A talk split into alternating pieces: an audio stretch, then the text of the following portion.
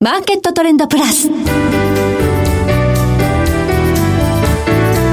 の番組は日本取引所グループ大阪取引所の提供でお送りします。皆さんご機嫌いかがでしょうか？大橋ひろ子です。コモディティ日経平均先物などデリバティブ取引の最前線の情報をピックアップ。え今日はエネルギーアナリスト大場紀明さんをスタジオにお迎えしています。大場さんこんにちは。よろしくお願いします。よろしくお願いいたします。まさに今エネルギー危機というようなニュースが世界中から聞こえてきますね。そうですね。ヨーロッパでも、えー、ガス電力の危機というふうに言われてますし、えー、今日なんかは中国での停電問題とい。うふうにも、伝えられてますし、はい。さらにはですねインドブラジルでも電力危機ということで、はい、もう世界中があのエネルギー危機に陥って陥りつつあるということなんですね、はい、その要因はそれぞれの国によってやっぱ違うんですかね。そうですね。まあ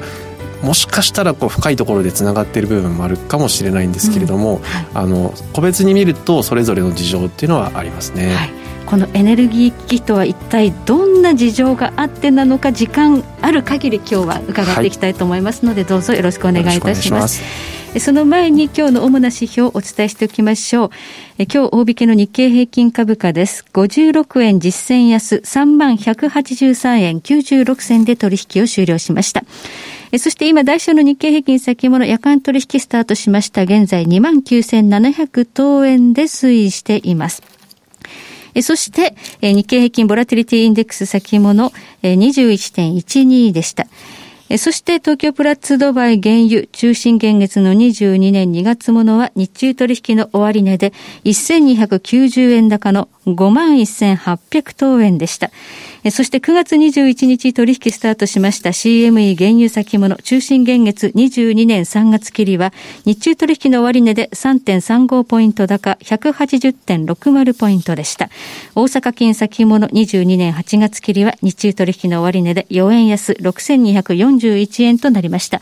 ではこの後エネルギーアナリスト大場さんにじっくりとお話を伺っていきます。マーケットトレンドプラス。さて、ここで番組からのお知らせです。大阪取引所では9月21日より CME 原油等指数先物の取り扱いを開始しました。これを記念して先日放送した特別番組マーケットトレンドプラススペシャルインフレリスクと原油市場 CME 原油等指数先物の使い方では、現在リスナープレゼント企画を実施中です。アーカイブを聞いて感想をお送りいただくと、Amazon ギフト券など豪華プレゼントが当たるチャンスです。詳しくはマーケットトレンドプラス番組ホームページをご覧ください。締め切りは9月30日です。ご応募お待ちしております。また、日本取引所グループ大阪取引所では、10月15日金曜日午後8時からウェブセミナー変貌する国際情勢と株、原油の投資戦略セミナーを開催します。講師はエコノミストのエミン・ユルマズさん。ナビゲーターは私、大橋弘子が務めます。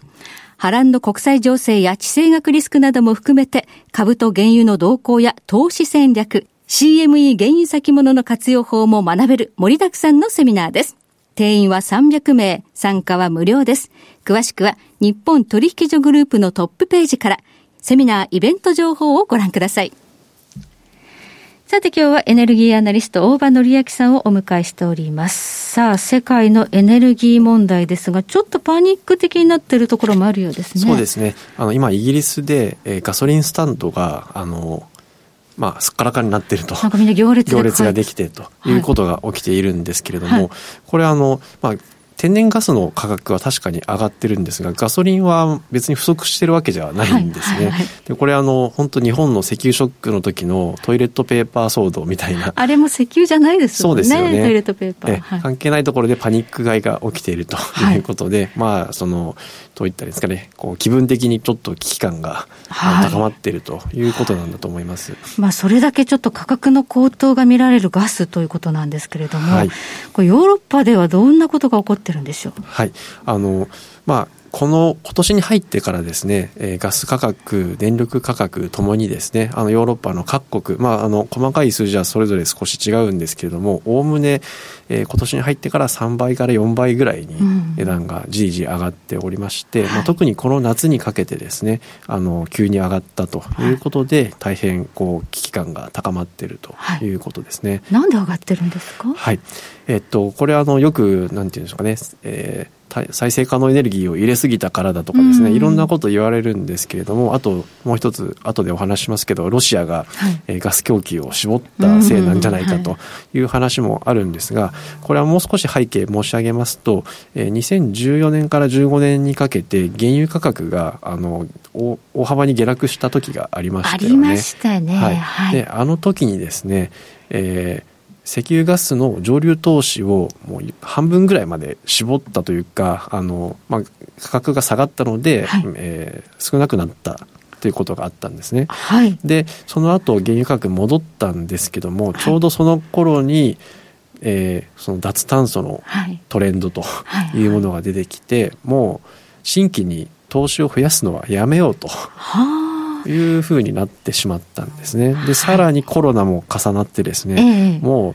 石油ガス、まあ、石炭もそうなんですけども、はい、もう開発投資を増やすのはやめようとい。うことになってしまって、えー、えー、開発がもう停滞した状態がずっと続いてるんですね。もうあの、チャイナショックぐらいの時ですよね、原油が急落した。ね、あの時からもう、その投資が絞り、絞られ始めたはい。まあ、半分以下になって。半分以下。はい。で、特に北海油田というのは、はい、あの、相対的にあの、世界の中でもコストが比較的高いえー、油田ガス田のエリアなので、はい、あの他の地域に比べてさらにですね、うん、あの削減の幅が大きかった地域になります。はい、でその影響もあってですねあのヨーロッパにおける天然ガスの生産量っていうのはじりじり下がってきてるんですけども、ね。はい、今年に入っただけであ今年に入ってからだけでもすで、に、えっと、イギリスのガスの生産量っていうのは20%以上下落してるんですね。はい、はい、であとえー、その下落以降ですね、はい、ヨーロッパ最大の天然ガス田だったオランダのフロニンゲンというのがあるんですけど、はい、そこもあの閉鎖が決まってたりとかいうことで、はい、えー、まあ、ガスの供給自体が細っているのにもかかわらずですね、はい、あの一方で石炭火力も閉鎖とい。うふうに、石炭はもう悪玉論がありますからね。そうですね、はい、イギリスでもほとんど今石炭火力止まってますので、うんうん、えーそうするとガスの需要が増えますよね。まあ、比較的 CO2 排出量少ないとされてますからね。はい、で、ガスの需要が増えているのに上流投資を絞って、うん、で、まあ、それを埋め合わせるために、風力などの再生可能エネルギーを入れてきてるんですけれども、今年のこう、8月から9月にかけて、まあなぜなのか、ちょっと風が弱い時期が続いたんですね。はい、そうすると、そのガスの在庫がどんどん減っていってしまって、はい、えー、ちょっと今までにない水準まで在庫が下がってしまったと。風が吹かないという。そうですね。まあ、たまにあるので、まあ、風任せですから仕方がないんですけれども、はい、それにこう、ちょっと備えが、えー、不足していたというか、ちょっとリスク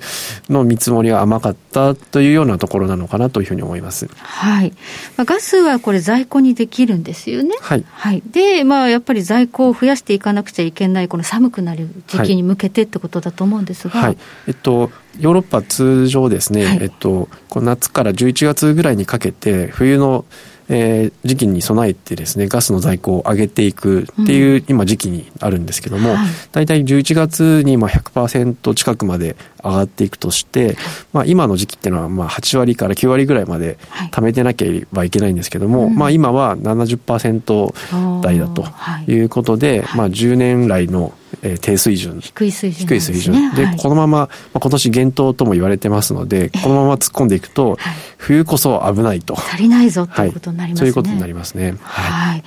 まあ、このようなもうすでに、まあ、上流投資が減っている中でコロナ禍からの回復で需要が増えるということで、需給キャップが生じているということですね。そうですね。はい、はい。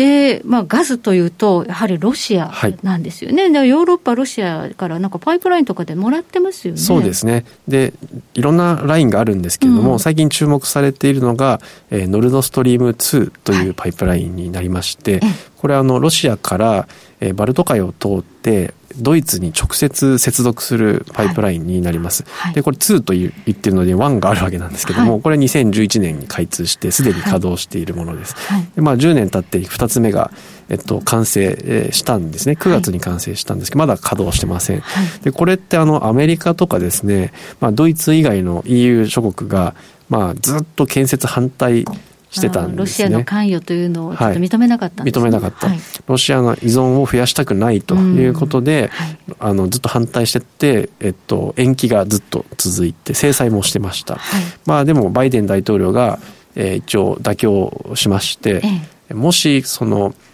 えー、ロシアがガスを、えー、政治的に利用した時には、えっと、ちゃんと制裁をしろよというようなこう条件をつけてですね、あの、OK というふうに言ったんですが、うん、あのまあ、それはまだ稼働してないんですね。はい、だからと遅れたのはヨーロッパとかアメリカのせいなんですけども、まあ、ガスが不足してみたら、はい、もっと早くつないでおけばよかったっていう、ことなのかもしれないんですけれども、はい、不思議なことにというかですねあのこの後に及んで、はい、えー、やそれでも EU の欧州議会もそうですし、はい。うん、まあ、イギリスなんかもそうなんですけども、うん、えー、ロシアのガスはあのガスは不足してるけどいらないと。いうふうに言っているんですね。はい、政治的関与を認めたくないわけで、儲けさせたくないとかね、はい、むしろ今回のガス危機はロシアのせいだと。うん、そうなんですか。はい、というふうに言っていて、えー、まあ、あのアメリカの DOE の長官とか EU の、え欧州議会もロシアのガスプロームに対して調査しろと、うん、調査、はい、なんか意図意図的に供給を減らしたんじゃないかと。でも契約はちゃんと履行してるんですよね。ワンカスプロムは、うん、えっ、ー、と、契約はちゃんと履行してるんだから、ビジネス上の何の問題もないはずだというふうに言ってますし、はい、まあ、そのことを知っている政治家は、うん、あの、ロシアを敵視することについては、かなり、こう、うん、えー、慎重な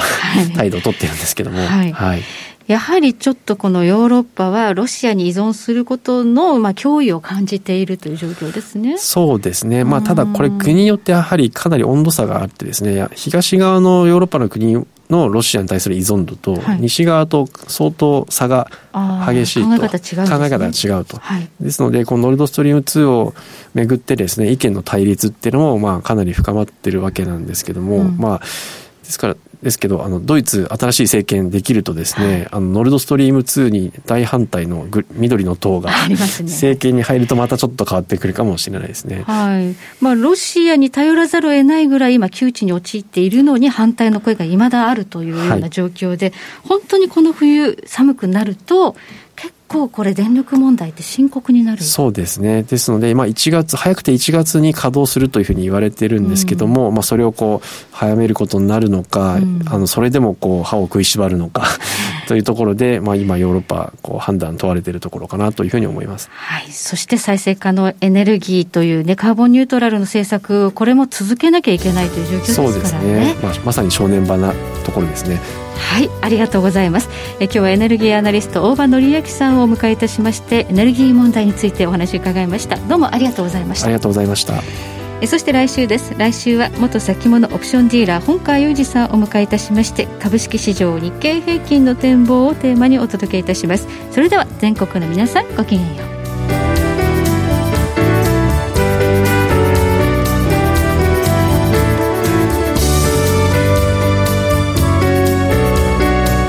この番組は日本取引所グループ大阪取引所の提供でお送りしました。